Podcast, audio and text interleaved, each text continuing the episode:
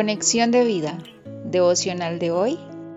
En memoria de mí, segunda restauración. Dispongamos nuestro corazón para la oración inicial.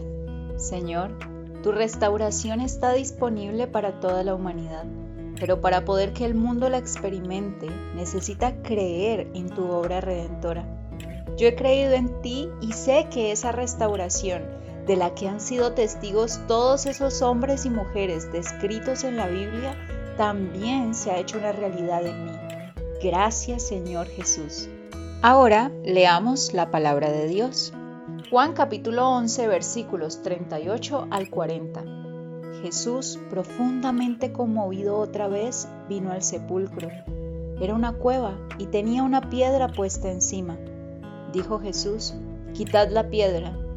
Marta, la hermana del que había muerto, le dijo, Señor, yede ya, porque es de cuatro días.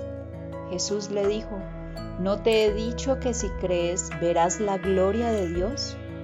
La reflexión de hoy nos dice, en devocionales anteriores nos cuestionamos sobre qué tipo de recuerdos se vendrían a la mente de Marta y María cada vez que percibían el hedor de una tumba. Juan capítulo 11. Claramente sentirían tristeza, dolor, les recordaría la ausencia de su hermano. Pero observa cómo fue transformado ese recuerdo por Jesús. Entonces quitaron la piedra de donde había sido puesto el muerto, y Jesús, alzando los ojos a lo alto, dijo, Padre, gracias te doy por haberme oído. Yo sabía que siempre me oyes, pero lo dije por causa de la multitud que está alrededor para que crean que tú me has enviado. Y habiendo dicho esto, clamó a gran voz, Lázaro, ven fuera. Juan capítulo 11 versículos 41 al 43. De manera extraordinaria, Jesús da la orden a Lázaro de que se levante de la muerte y salga fuera de esa tumba. ¿Acaso esa palabra de Jesús no transformaría el recuerdo de Marta y María?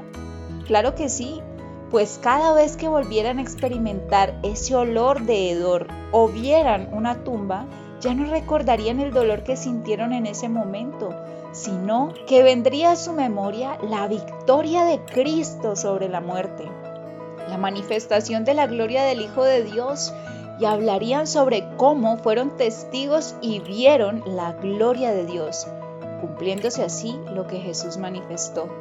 ¿No te he dicho que si crees verás la gloria de Dios? Juan 11:40. El impacto de la obra de Cristo fue tan grande en ese lugar que no solo transformó la vida de estos tres hermanos, sino también toda la ciudad, pues Betania hasta ese momento era conocida por algunos como casa de aflicción pero a partir de la extraordinaria obra de Jesús, ya no se conoce más con ese nombre, sino como Aleizarilla, que traducido es sitio de Lázaro.